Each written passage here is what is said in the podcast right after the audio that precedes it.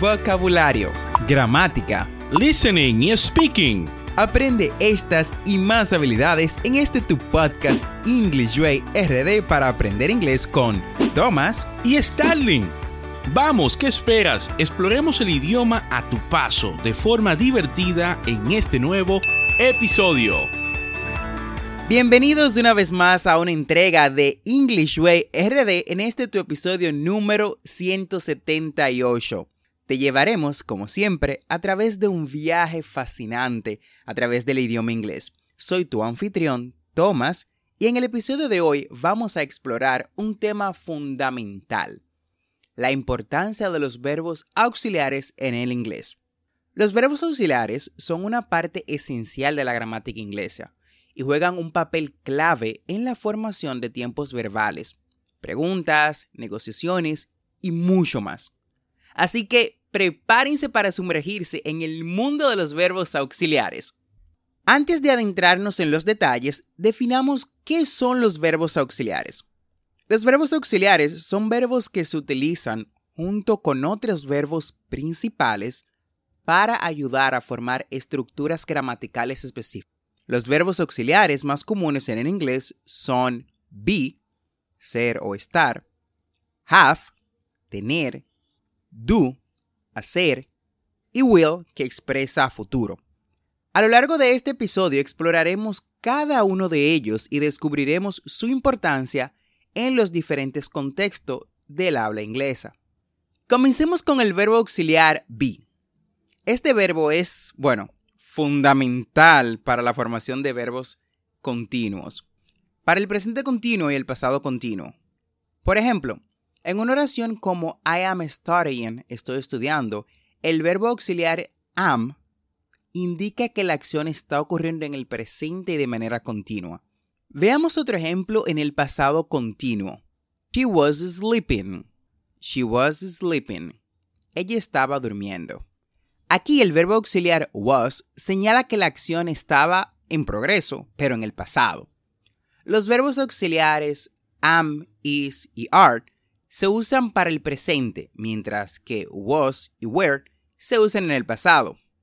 Como pueden ver, el verbo auxiliar be es esencial para expresar acciones continuas en diferentes tiempos.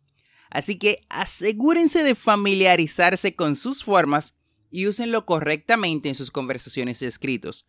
Ya esto lo hemos abarcado en el pasado en este podcast. Ahora pasemos a otro verbo, el verbo auxiliar have. Este verbo tiene un papel crucial en la formación de tiempos perfectos en inglés.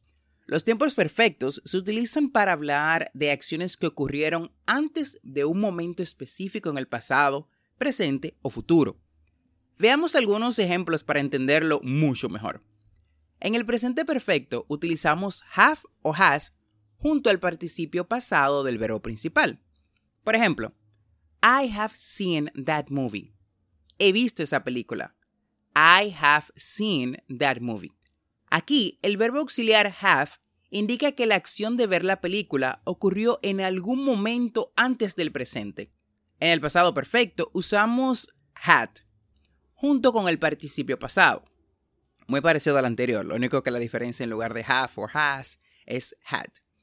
Por ejemplo, she had already eaten when she arrived. She had already eaten when she arrived. Ella ya había comido cuando llegó.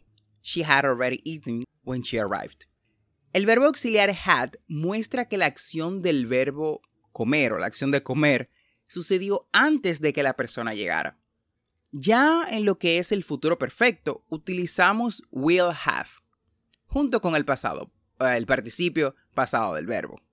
Por ejemplo, by next year, they will have finished their studies. By next year, they will have finished their studies. Para el próximo año, ellos habrán terminado sus estudios. Aquí el verbo auxiliar will have muestra la acción de terminar los estudios o sea, muestra que la acción de terminar los estudios se completará en el futuro antes de un punto de referencia. Como pueden ver, el verbo auxiliar have es vital para poder construir los tiempos perfectos en inglés.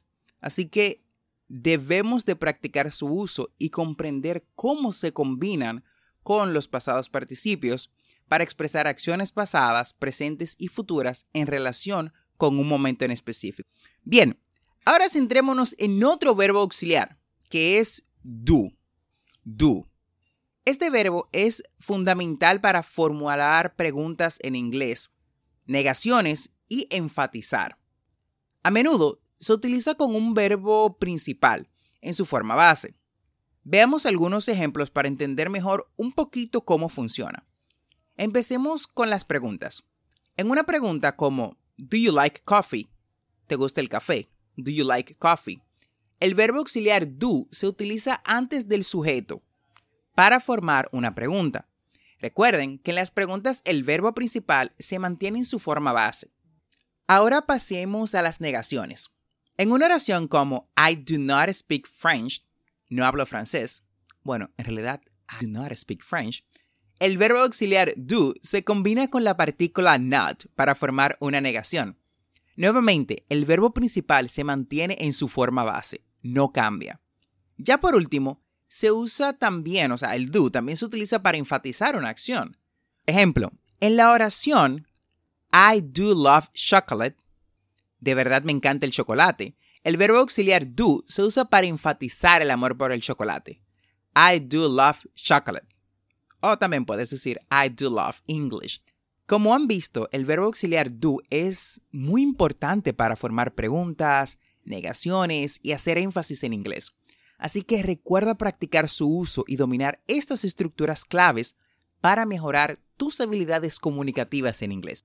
Por último, pero no menos importante, Hablemos del verbo auxiliar will. Este verbo se utiliza de forma muy particular. Lo usamos para formar el futuro en inglés. Veamos algunos ejemplos para entender cómo se aplica en el día a día.